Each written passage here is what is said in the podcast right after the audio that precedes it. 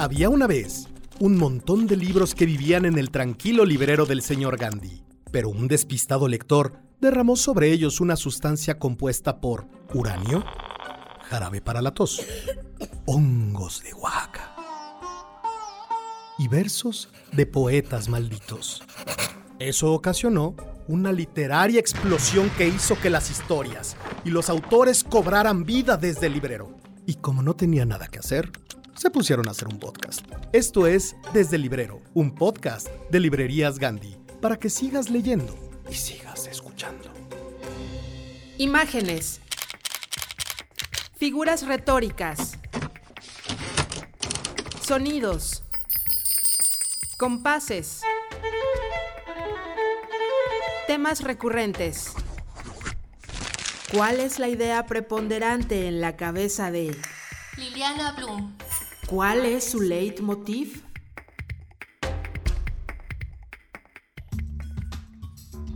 ¿Qué tal a todos? Bienvenidos a un capítulo más desde el librero. Yo soy Yara Sánchez de la Barquera y en esta ocasión vamos a hablar con la escritora mexicana Liliana Blum.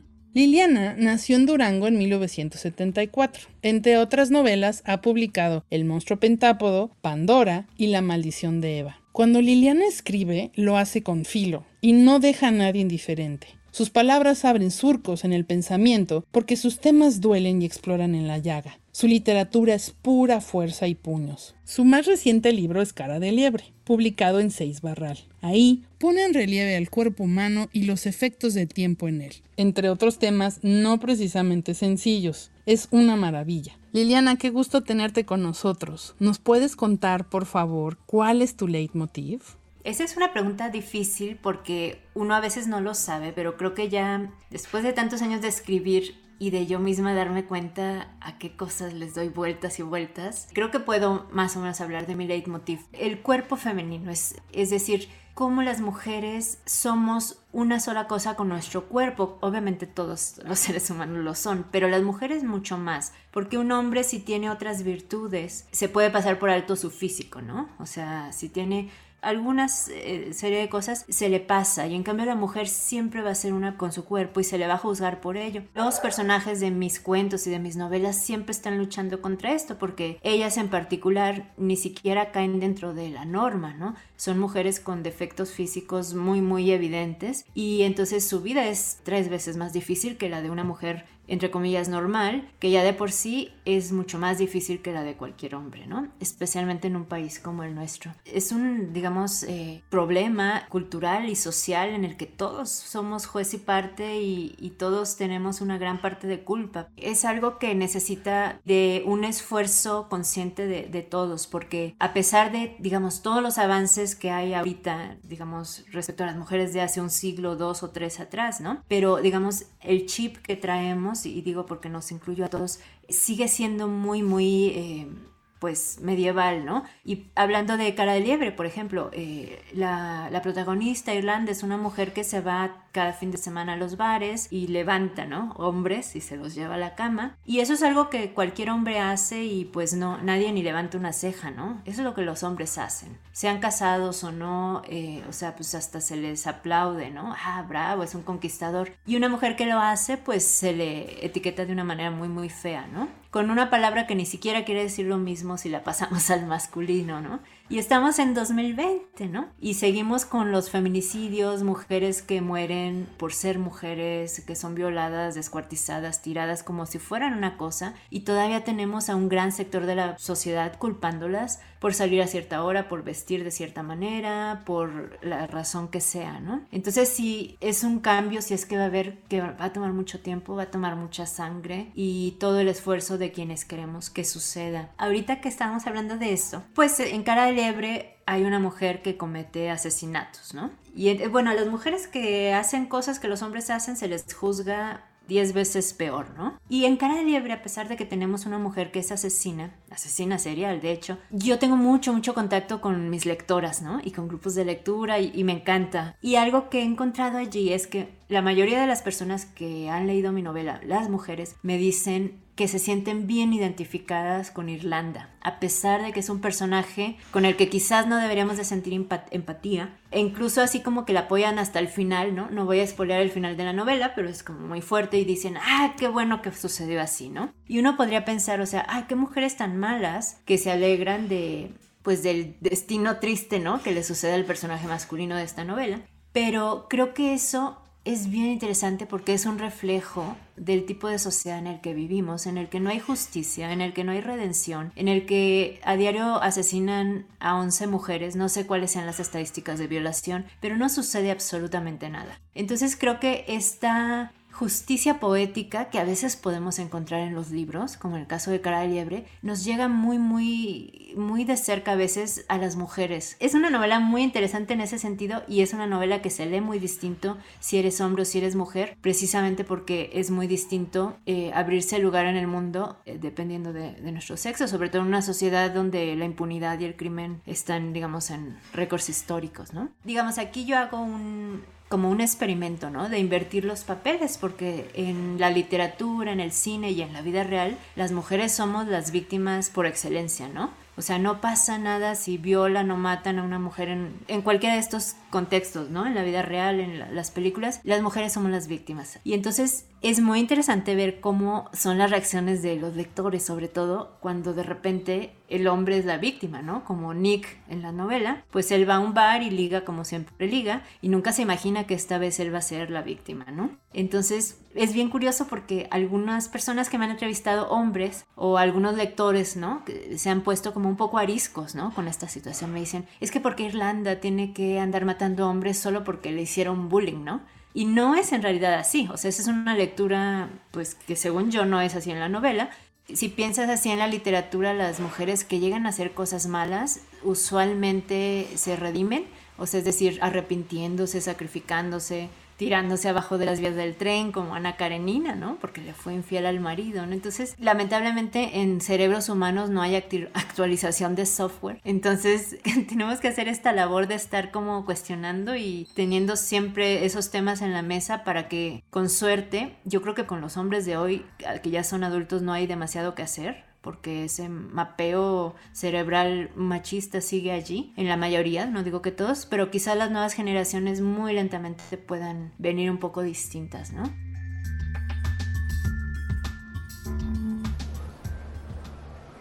Señorita, buenas tardes. Quiero dos boletos. ¿Para la sala 1 o para la 2? Para la sala 1.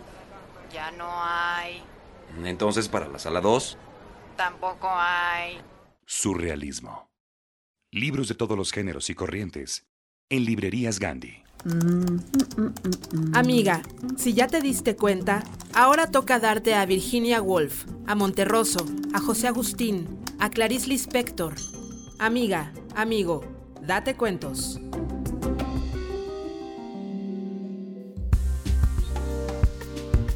¿En qué se parece un libro a un reactor nuclear? En este Date Cuentos trataremos de descubrirlo con la invención del anapoyetrón de Salvador Elizondo, quien fue un hombre de mundo y culto que se dedicó a viajar y aprender durante su juventud. En su madurez literaria, cuando ya impartía algunos seminarios, se dedicó a sacar del aula a los asistentes que no hubieran leído a James Joyce. No quería que lo hicieran perder su tiempo.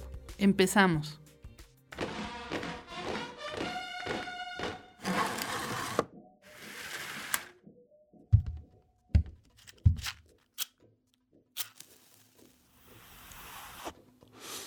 A ver, repítame eso. Lo que oyó, general.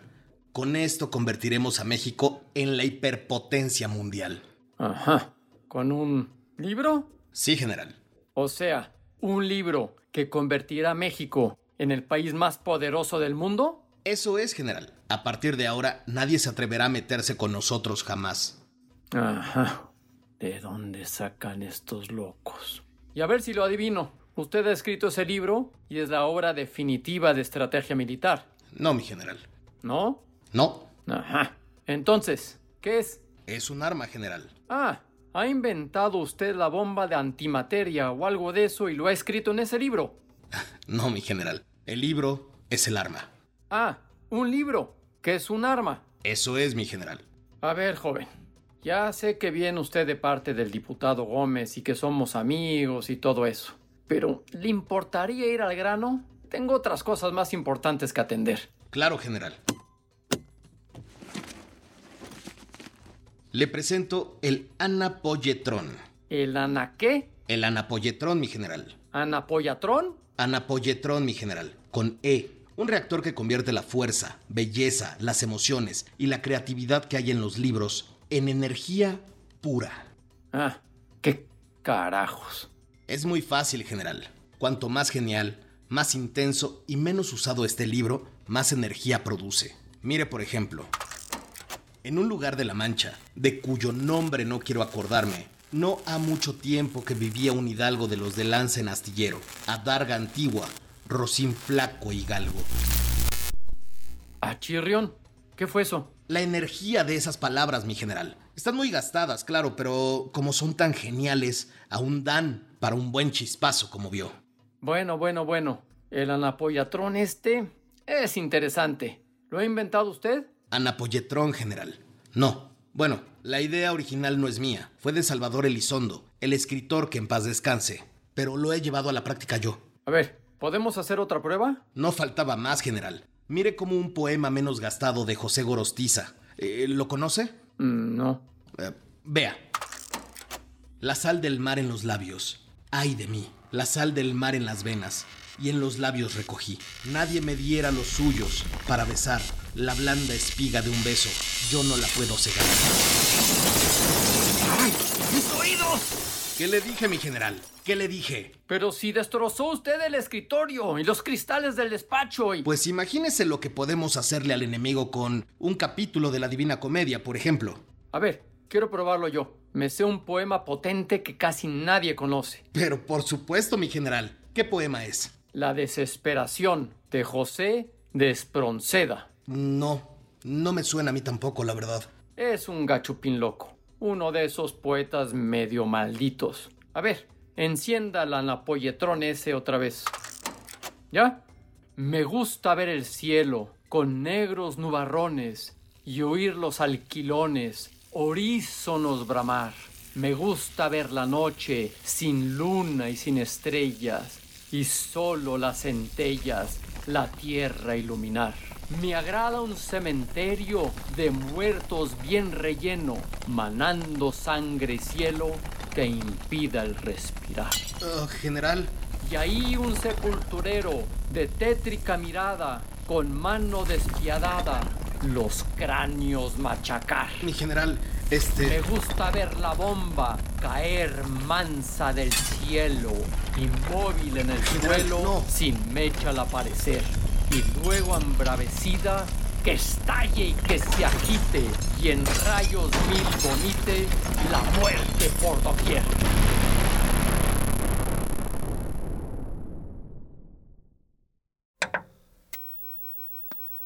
Una explosión masiva en el campo militar número 10 de la Ciudad de México que los expertos estiman en 12 megatones. Sin embargo, no se está detectando contaminación radioactiva en ningún punto de la ciudad. El recuento provisional de las autoridades señala que podría haber más de 100.000 muertos, 3 millones de desaparecidos y todos los hospitales están colapsados. Sin embargo, otras fuentes aseguran que las cifras podrían ser mucho mayores y que tan solo en el distrito adyacente pueden haber perecido 2 millones de personas. El presidente de la República y otros elementos clave del gobierno han sido trasladados a un lugar seguro en unos helicópteros que han salido de los tejados de Palacio Nacional menos de una hora después de la explosión. Por el momento, no hay ningún comunicado oficial de presidencia, pero el secretario de la Defensa Nacional ha anunciado que atenderá a los medios en cuanto disponga de toda la información. Tenemos aquí un dato del Instituto de Ciencias Nucleares de la UNAM indicando que la potencia de la detonación puede haber llegado a 20 megatones, pero no hay ninguna clase de radiación, lo que es totalmente incompatible con los efectos de un arma nuclear. ¿Qué, qué me ves, güey? Pues qué, güey. Pues que tengo pintados monos o qué, Pues ahorita, güey, tú Pues, y ¿qué yo, güey. quieres, qué? De una vez, güey, no me de empujes, una vez, güey. Ya, Órale, güey, ya, güey, son amigos, ¿Y este güey qué? Tú no te ¿Qué metas, quieres, güey? ¿Qué te pasa, güey? no, güey. Órale, ¿Qué quieres, güey? bueno, ¿qué- Vete, bueno, ¿qué güey. onda, güey? Órale, ¿Tú güey. qué, güey? Leer incrementa tu vocabulario. Librerías Gandhi. ¿Cuál es el impacto que puede tener un solo libro? ¿Qué es lo que puede cambiar? En esta sección es lo que tratamos de responder, pues la música, el cine, Here's Johnny. Movimientos sociales, 400 ciudades de todo el mundo son escenario de manifestaciones masivas del movimiento Anonymous. Ya advertido. En la- ocasiones las letras son tan poderosas que el libro no las puede contener.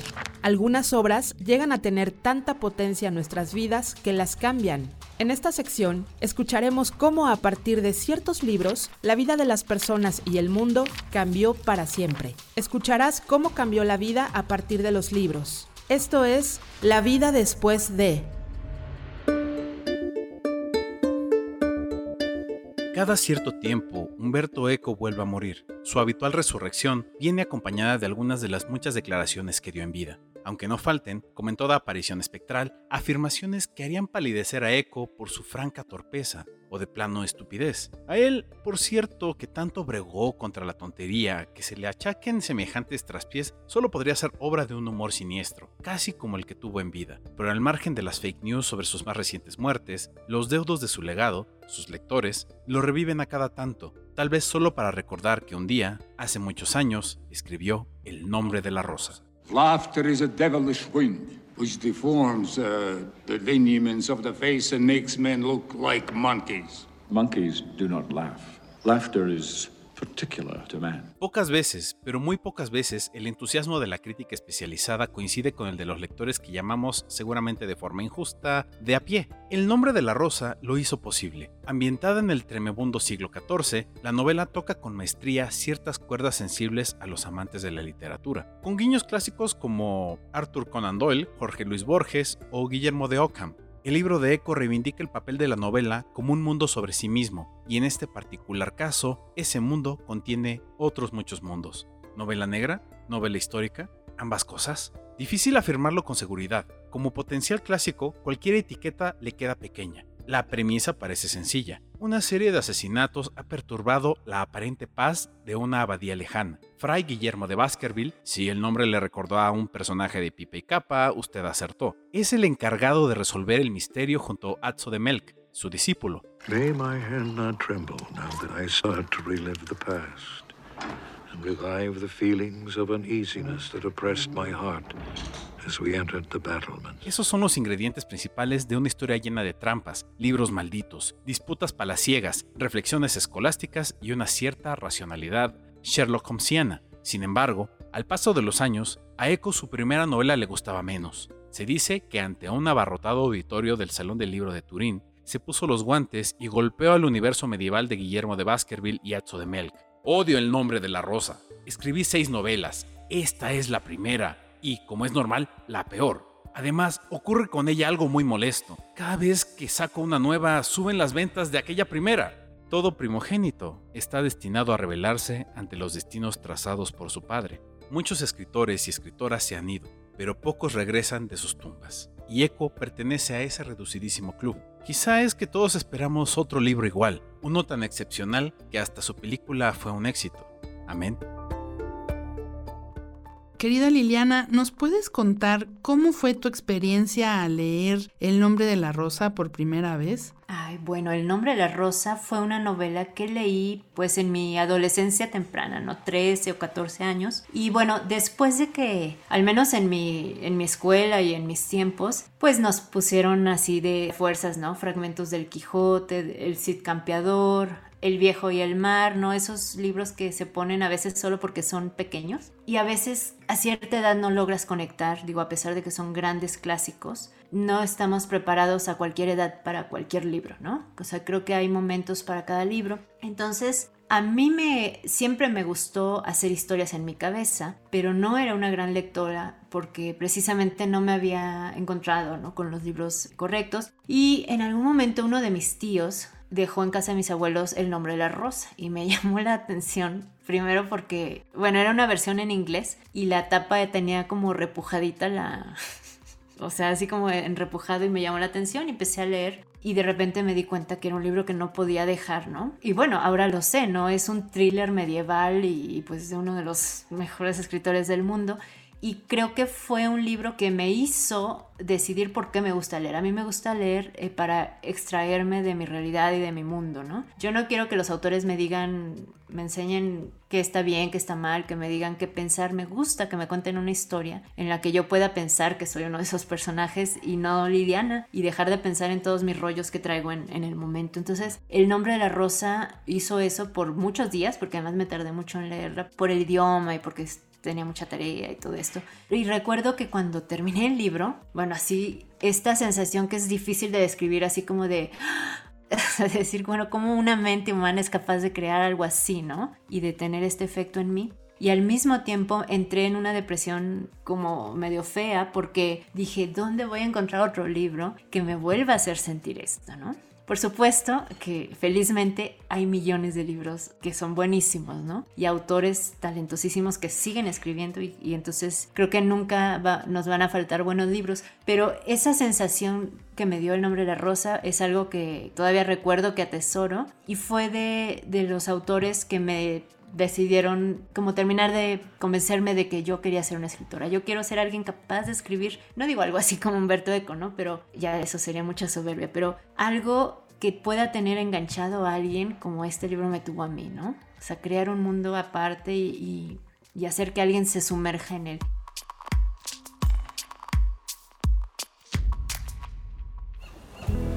W, W, W. Punto. Gandhi. Punto. Com. Punto. M. X.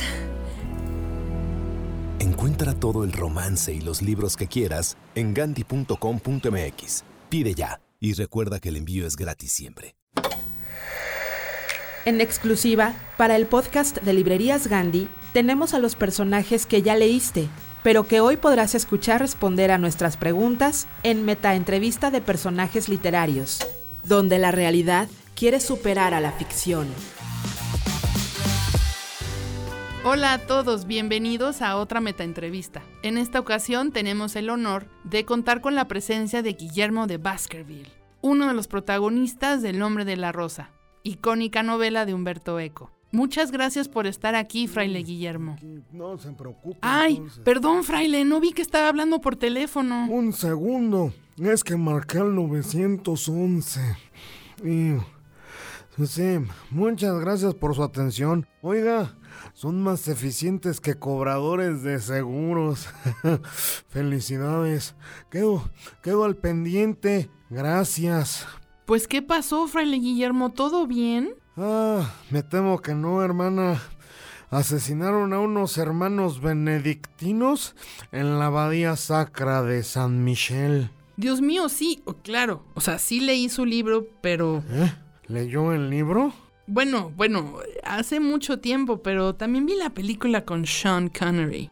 Ah, Sean Connery. Sean Connery. Yo también me presenté para el casting ese, ¿sabe? Y lo eligieron a él en vez de a mí. El auténtico Fray Guillermo de Baskerville. Oiga, ¿cómo cree? ¿Qué tenía el Connery ese que no tenga yo, eh? A ver, a ver. Bueno, pues es que es Sean Connery. ¿Qué? ¿Que estaba más bueno que yo? No. Y no tenía esta... eh, Espérame. Esta dentadura podrida medieval. Ni estas greñas de antes de que hubiera suavizantes. Ah, ¿qué es eso, eh? Ah, ah. Bueno, Fray Guillermo, puede que haya algo de eso, sí. Pero, ¿sabe usted? Es que los galanes de la pantalla... Pues las pantallas mienten. Por eso hay que leer los libros. Ve, en eso vamos a estar de acuerdo. Justamente en librerías Gandhi... Tienen el maldito libro del Humberto ese que se le ocurrió inventarme como personaje aunque soy anacrónico por completo. ¿Sabe usted lo difícil que es hacer amigos cuando uno es anacrónico? Sí, supongo.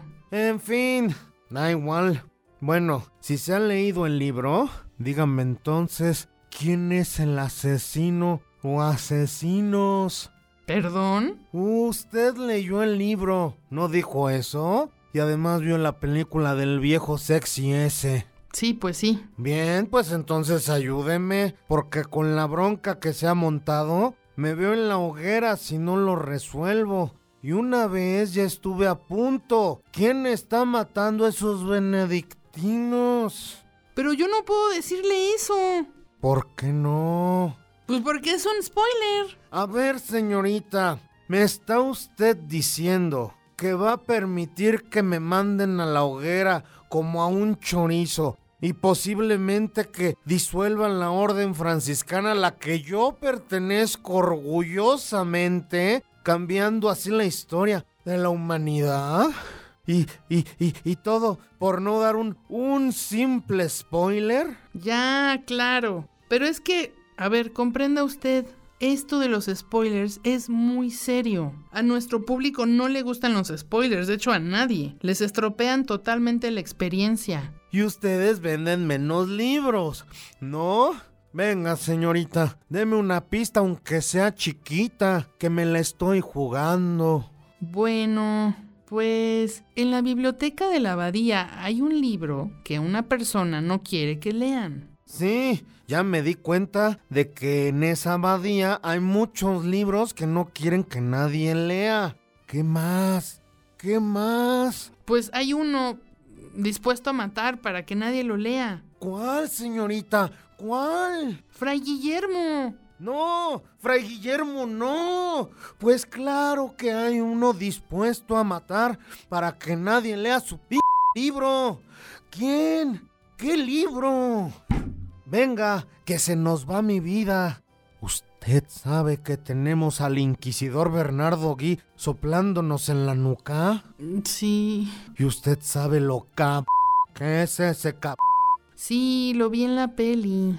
Pues mire, vamos a hacer una cosa. O me da usted alguna pista en firme, o se lo mando a su casa como ve, para que se lo cuente con sus instrumentos de tortura. Pues a ver. Ay, es que el libro que el malo no quiere que lean trata sobre la risa. ¿Qué es? ¿Una comedia? ¿Quién mata por una comedia? No, no, no, o sea, no es una comedia. Es un libro de filosofía sobre la risa. Un libro de filosofía sobre la risa. Sí, de uno de estos filósofos antiguos, ¿sabe? ¿De cuál filósofo, oiga? Pues el caso es que no me acuerdo ahora mismo. Señorita, mire, la verdad estoy perdiendo la paciencia y le juro que le mando a casa al cab de Bernardo Gui. Le aviso que interrogar a jóvenes como usted le gusta mucho. Pero es que no me acuerdo de verdad. ¿Sí? Ah, señor comisario, sí.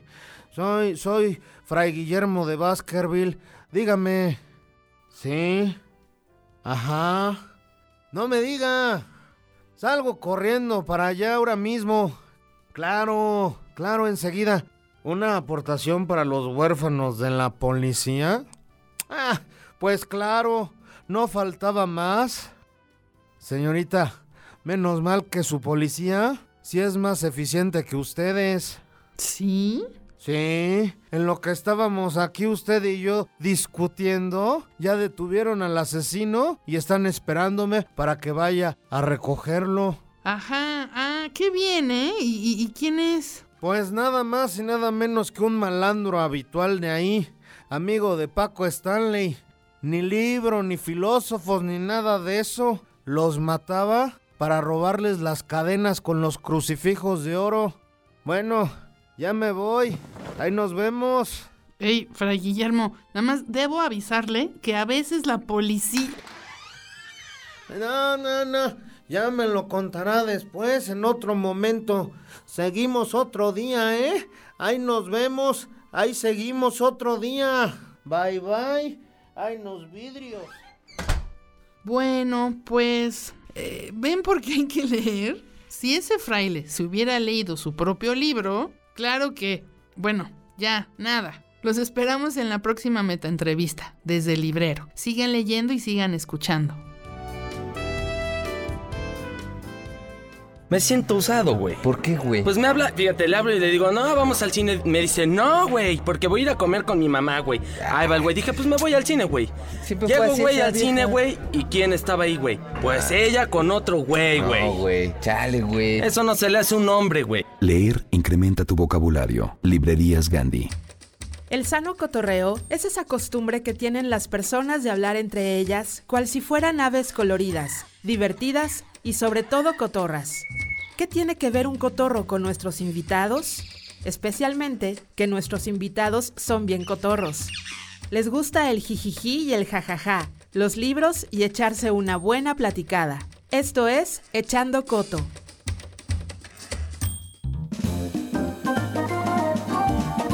Querida Liliana, ahora vamos a relajarnos con nuestra sección Echando Coto. Por favor, dame un número del 1 al 15.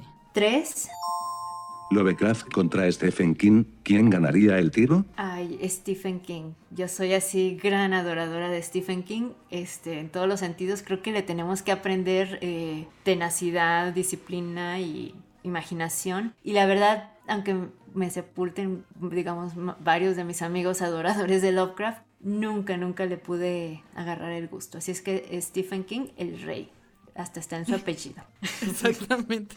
Ya lo traes su cruz de la parroquia. Exacto. No puede ser más que el rey. Sí. Ahora el que sigue, dame otro número, por favor. 12. Si pudieras vivir en algún lugar que solo existe en la literatura, ¿cuál sería? Uy, a ver. bueno, yo sería feliz en la comarca con mi tecito. O sea, yo y Bilbo estaremos leyendo todo el día, tomando té. Y por último, otro número, por favor. 5. ¿Qué escritoras deberíamos estar leyendo? Muy buena pregunta. Es- son de estas, así que lo digo. Espero que no se me pase a alguien. Voy a, que, a empezar un poco en español.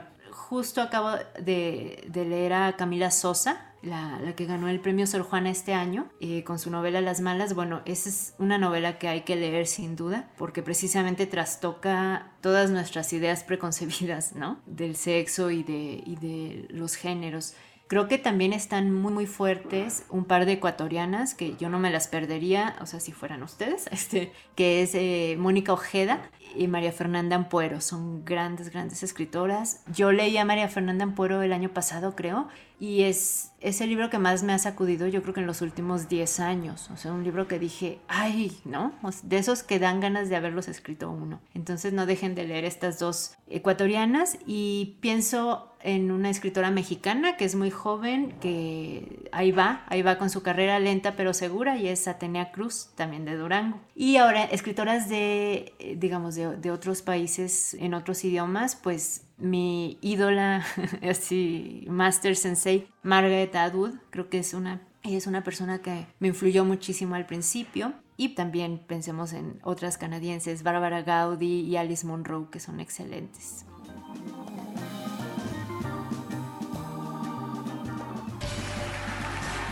¿Qué estás leyendo? La última novela de Octavio Paz. ¿Está buena? La encuentro absolutamente idílica. ¿Y tú sigues leyendo el cuento ese de Monterroso? ¿El dinosaurio? Sí. Y voy a la mitad. ¿Cansado de que la gente se burle de ti? Ven a Librerías Gandhi y utiliza tu poder adquisitivo para brillar en sociedad. Compra una gran variedad de libros a precios inauditos. Conviértete en el alma de la fiesta y en referencia obligada de todas tus amistades. En esta sección hablaremos sobre las noticias más importantes en el mundo cultural. Comentaremos sobre las novedades editoriales y tendremos entrevistas con actores y personajes de la cultura mexicana e internacional. Esto es Cultura Lees, la sección informativa de Desde el Librero. Esto es lo más relevante del mundo de la cultura. Esto es Cultura Lees. Chess isn't always competitive. No, but you play to win. Yes, but chess can also be beautiful. El final de 2020 ha traído hasta nosotros uno de los fenómenos de la cultura popular más vistos en streaming. Nos referimos a la serie Gambito de Dama. Basada en la novela homónima del escritor Walter Tevis, que desde su primera publicación en 1983 se convirtió en un libro de culto para ajedrecistas en particular y amantes de la gran novela americana en general. Beth Harmon, la protagonista, es ya un ícono en la mente de los millones de fans, una Mozart del ajedrez cuya inteligencia le brinda tantos éxitos como problemas. Gambito de Dama es una novela adictiva, trepidante con una tensión que no decae en cada partida, en cada viaje, en cada momento de abandono de la protagonista, que siempre oscila entre el éxito y el abismo. Y es una novela que se queda en el corazón de los lectores.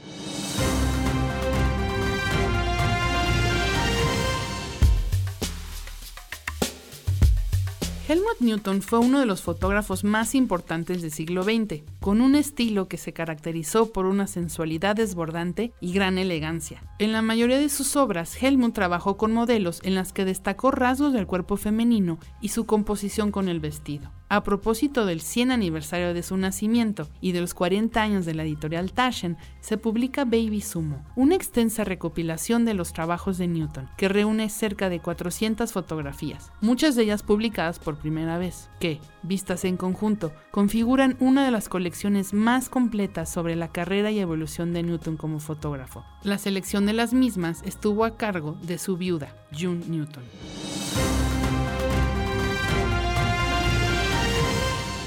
For me, the writing life is the only life. It's the imaginative world in which I live. John Le Carré, el legendario escritor británico de novelas de espías, murió el pasado 13 de diciembre a los 89 años. Con más de 30 libros en su carrera, Le Carré, cuyo nombre real fue David John Moore Cornwell, fue uno de los novelistas más populares y mejor valorados entre los lectores de todo el mundo. A su pluma se deben personajes y sagas entrañables como la del espía George Smiley, quien protagonizó algunas de las obras más celebradas como El espía que surgió del frío, Asesinato de calidad y La gente de Smiley, entre otros.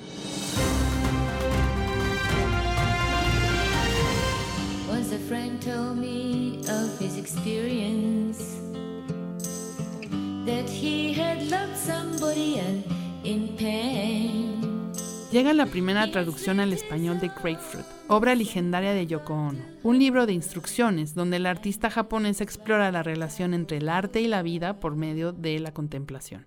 Each planet has its own orbit agenda. Think of people close to you as planets. Sometimes it's nice to just watch them orbit and shine.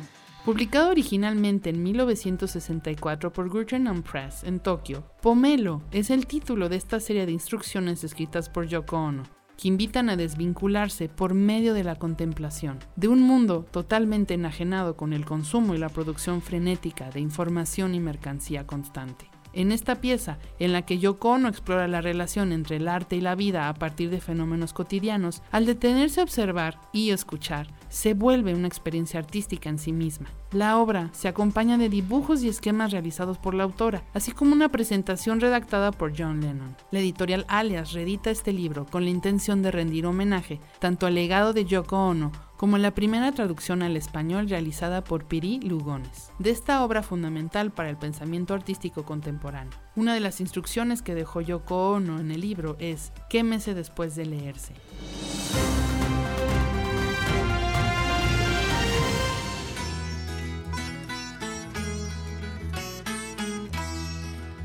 La obra más exitosa de Haruki Murakami, Tokyo Blues, cumple 50 años. Esa novela que nos relata cómo Toru Watanabe, un ejecutivo de 37 años, escucha una vieja canción de los Beatles que le hace retroceder a su juventud y al turbulento Tokio de los años 60 y que lo lleva a experimentar el deslumbramiento y el desengaño, allí donde todo debería cobrar sentido, el sexo, el amor y la muerte.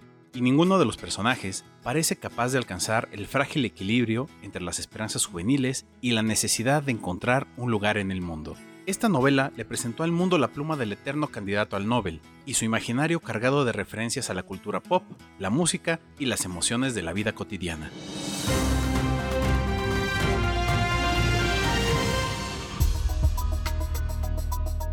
Aileen Truax es periodista mexicana, especializada en política, inmigración y movimientos sociales, licenciada en comunicación social y con una maestría en comunicación y política por la UAM Xochimilco. Trabajó durante 10 años como periodista en México antes de establecerse en Los Ángeles en el 2004. Su más reciente libro, El muro que ya existe, publicado por HarperCollins México, habla de los diferentes muros y fronteras que existen entre Estados Unidos y México. Irma Gallo la entrevistó para Revista Le Más a propósito de su reciente publicación. ¿A qué se refiere esto del muro que ya existe? Elegimos ese nombre porque este libro habla de cómo las personas que salen de su país para salvar la vida y solicitar asilo en Estados Unidos se encuentran con un muro burocrático, con una cantidad de trabas que pone el proceso de asilo en Estados Unidos de manera que nunca pueden entrar. La única opción que les queda para entrar es hacerlo de manera ilegal.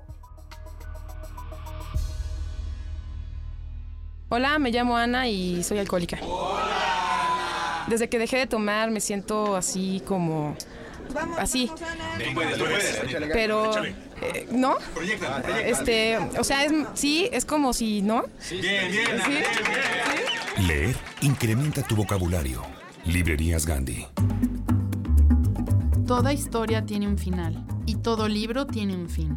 Con finales felices, con fines de aprendizaje, finales malísimos como leche caducada y con fines solo de entretener. Este podcast también tiene un fin y es este.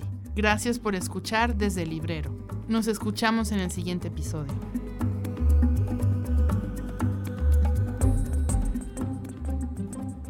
Escucha cada quincena cómo el verso, la prosa y la poesía cobran vida desde el librero de Librerías Gandhi. Sigue leyendo, sigue escuchando.